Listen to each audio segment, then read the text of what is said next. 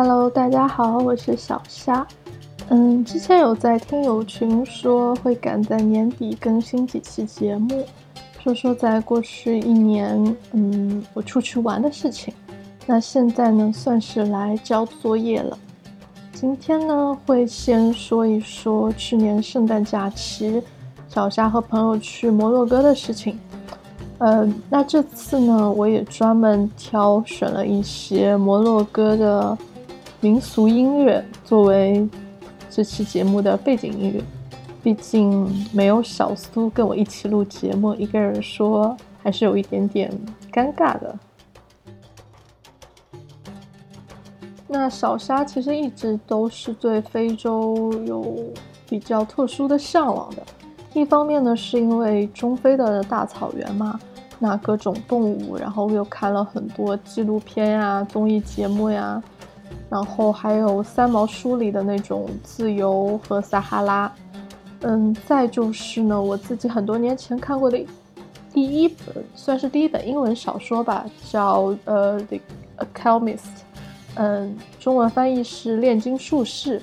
嗯，不过我查了一下，好像呃这本书的中文是叫《牧羊少年奇幻之旅》。那他讲的呢，就是一个牧羊的少年，因为有一天梦到埃及金字塔附近有宝藏，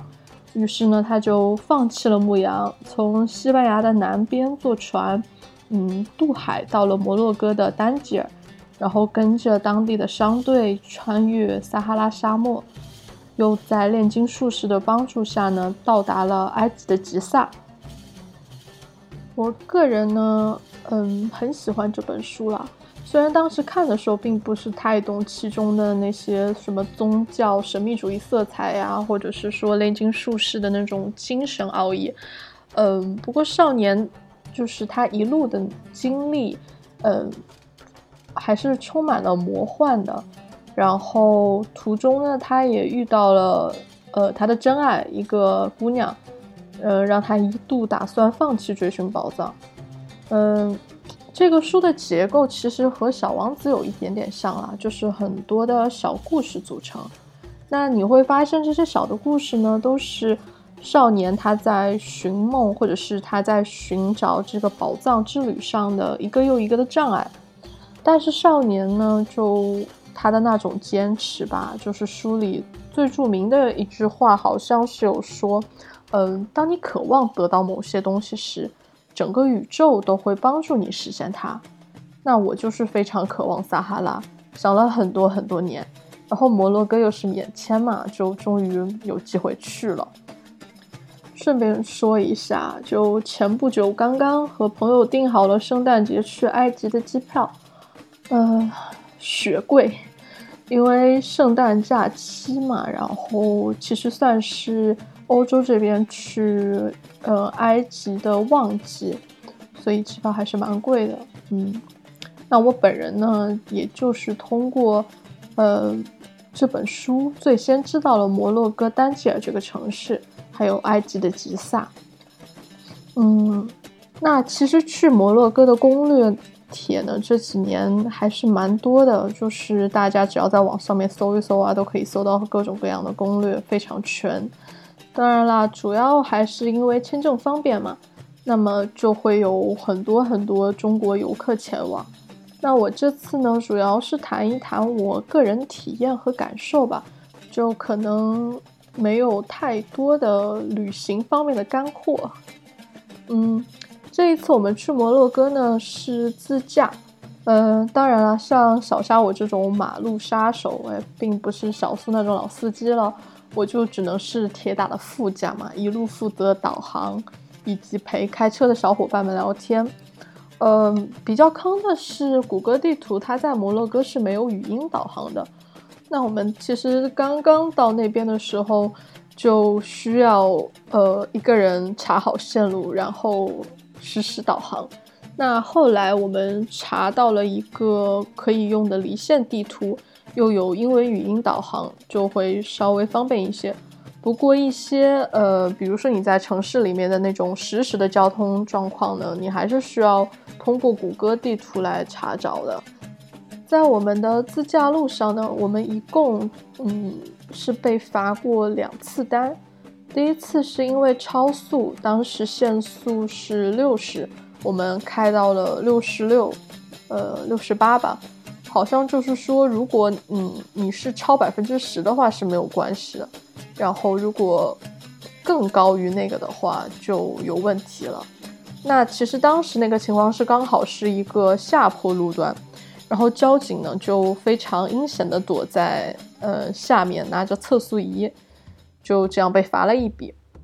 嗯，第二次呢是同行的一个小姐姐，当时她坐在后面，然后打开窗户想拍照，我们就被莫名拦下来了。然后那个交警就说：“哎，你没有系安全带，那这样就又罚了一笔。”就怎么说呢？其实警察应该是非常有经验的吧，就专门宰我们这种出来玩的小肥羊。主要就是针对自驾游的游客下手吧，感觉。那这次自驾还有一个比较特别的经历呢，就是我们最后一程，嗯，开往马拉喀什的时候，呃，全部都是山路，然后虽然距离不是很长嘛，但是山路也不太好开，也不能开太快，就耽误了蛮长时间的，呃。山路本身可能对那个轮胎的磨损也会更大，所以当时我们的胎就爆了。然后那个时候天也黑了，嗯，我们去后备箱想换胎的时候呢，就发现我们之前租车的时候就只查了有没有备胎，但是忘记查那些工具齐不齐全。结果后来我们就发现，哎，没有千斤顶，那我们也都没有换过胎嘛，就就一直站在那个路边。拦车，想问一下有没有人有千斤顶可以借我们？那刚好有几个大叔呢，跟开车经过，就顺便还帮我们换了胎，就就非常娴熟的那种。那刚好也学会了怎么去换胎，下次再碰到这种情况，嗯，就会自己换了。那这次去摩洛哥嘛，我个人主要就是为了撒哈拉。那我们当时。几个人呢？就是从菲斯一路开车到东南边的梅尔祖卡，那边有很多私家的小酒店，然后基本上呢，他们在沙漠里都有自己的营地。那我们把车开过去停好了之后呢，就有人带着我们骑着骆驼进入那个沙漠。呃，时间如果赶得刚刚好的话呢，可以赶上日落。根据那个营地在沙漠的位置呢，那骑骆驼的时间也不一样。我们当时差不多骑了一个多小时吧，就屁股其实硌着还是挺慌的，有点痛的。到营地了之后呢，就发现哎，这个骆驼还是单峰骆驼，就是和我以前在西北啊，还有印度的都不一样，而且它就特别高大。那冬天去沙漠呢？我个人觉得啊，简直就是在自虐了。晚上虽然还有那种什么篝火舞会，当地人呢会非常热情的打着鼓点唱着跳着那种，但是晚上真的是巨冷，超级冷，就你根本没有办法待在室外。那如果去帐篷里睡觉呢？虽然那个被子毯子就很厚很多，但你还是冷，就是。只要你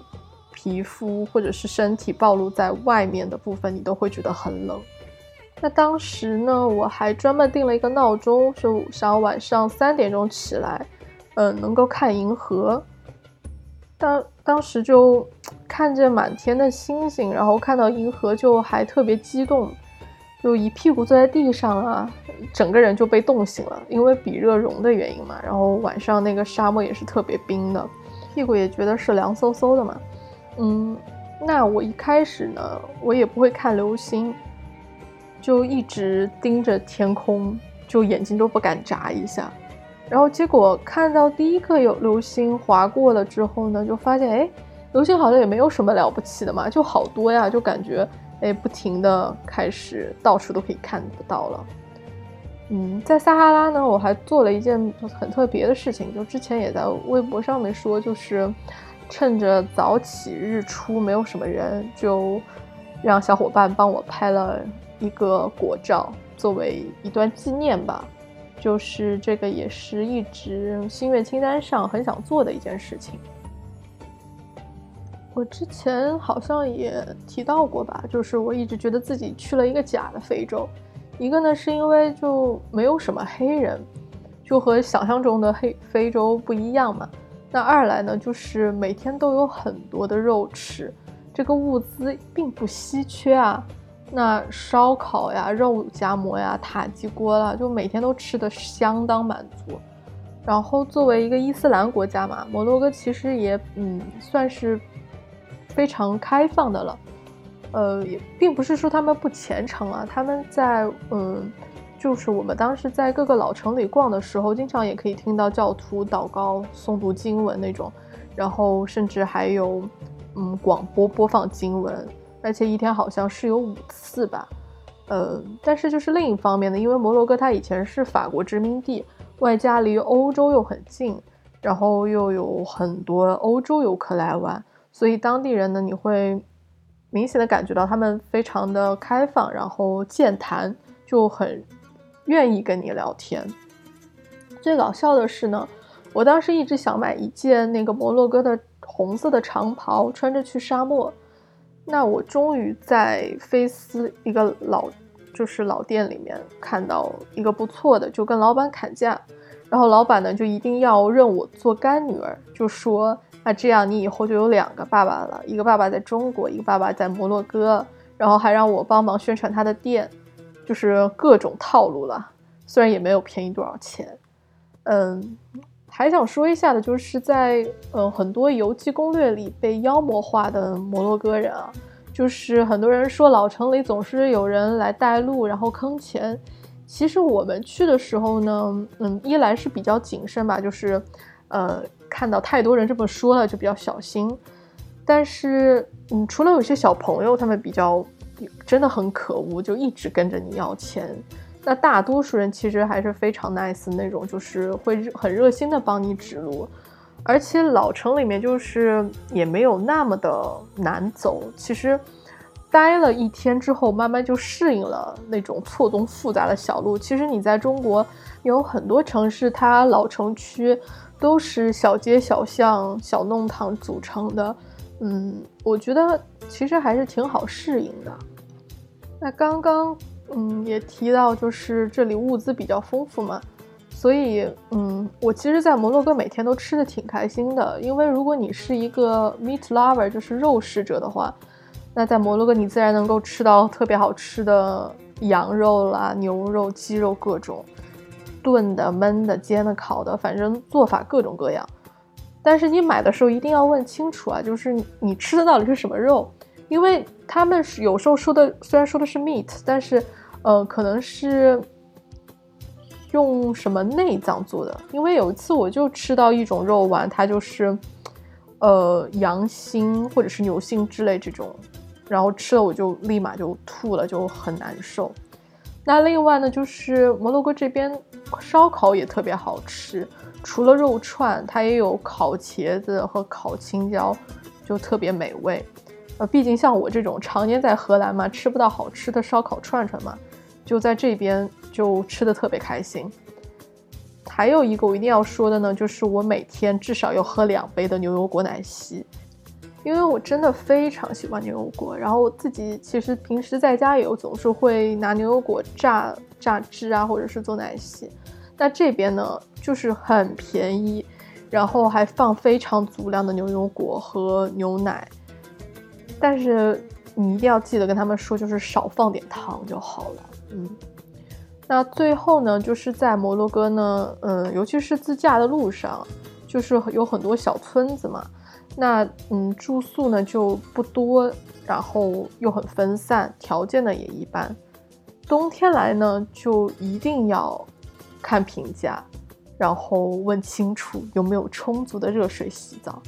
那个暖气空调有没有，够不够暖？不知道晚上真的还是挺头大的。因为我们之前就碰到有一家，就是那个洗澡水水量非常小，然后洗的就很难过嘛。那一般像这种住宿的，